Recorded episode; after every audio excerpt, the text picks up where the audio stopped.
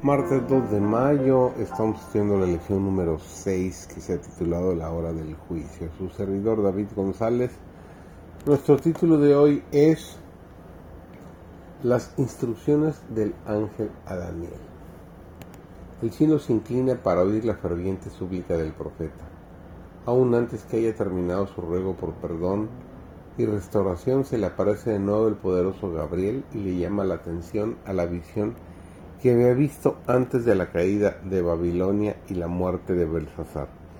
Y luego le esboza en detalle el periodo de las 70 semanas que había de empezar cuando fuese dada la palabra para restaurar y edificar a Jerusalén, según Daniel 9:25.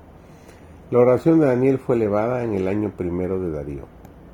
El monarca Medo, cuyo general Ciro había arrebatado a Babilonia el cetro del gobierno universal.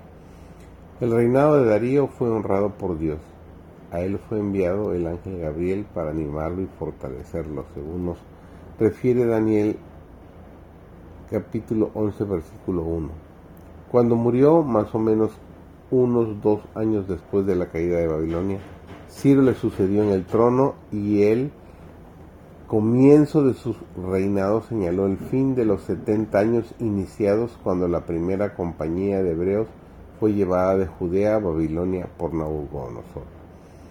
Transcurrido el tiempo, las 69 semanas del capítulo noveno de Daniel, que debían extenderse hasta el Mesías, el ungido, Cristo había recibido la unción del Espíritu Santo después de haber sido bautizado por Juan en el Jordán.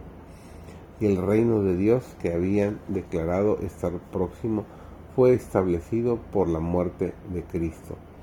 Este reino no era un imperio terrenal como se les había enseñado a creer.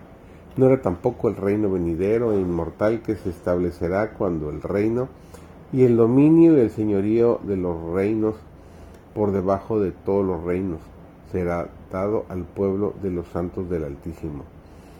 Ese reino eterno en que todos los dominios le servirán y le obedecerán a él, según Daniel 7:27 en nuestra época, tal como ocurriría en los días de Cristo, puede haber una comprensión e interpretación erránea de las escrituras.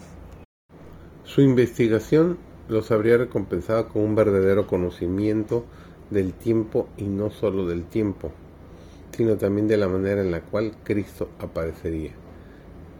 No habrían confundido la gloriosa segunda venida de Cristo con su primer advenimiento tenían el testimonio de Daniel, tenían el testimonio de Isaías y de otros profetas, tenían las enseñanzas de Moisés y allí estaba Cristo en medio de ellos y ellos todavía investigaban las escrituras en busca de evidencias concernientes a su venida.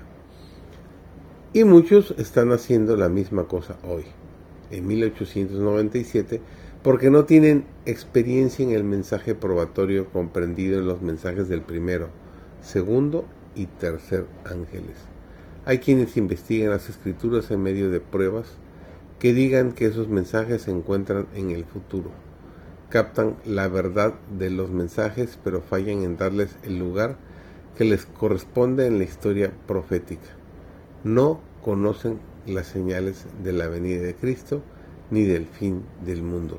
Ese es el propósito de estas lecciones, que nos empapemos, entendamos, aprendamos y apliquemos esos conocimientos para que el Señor nos encuentre preparados y conozcamos los tiempos de lo que nos espera para los tiempos finales.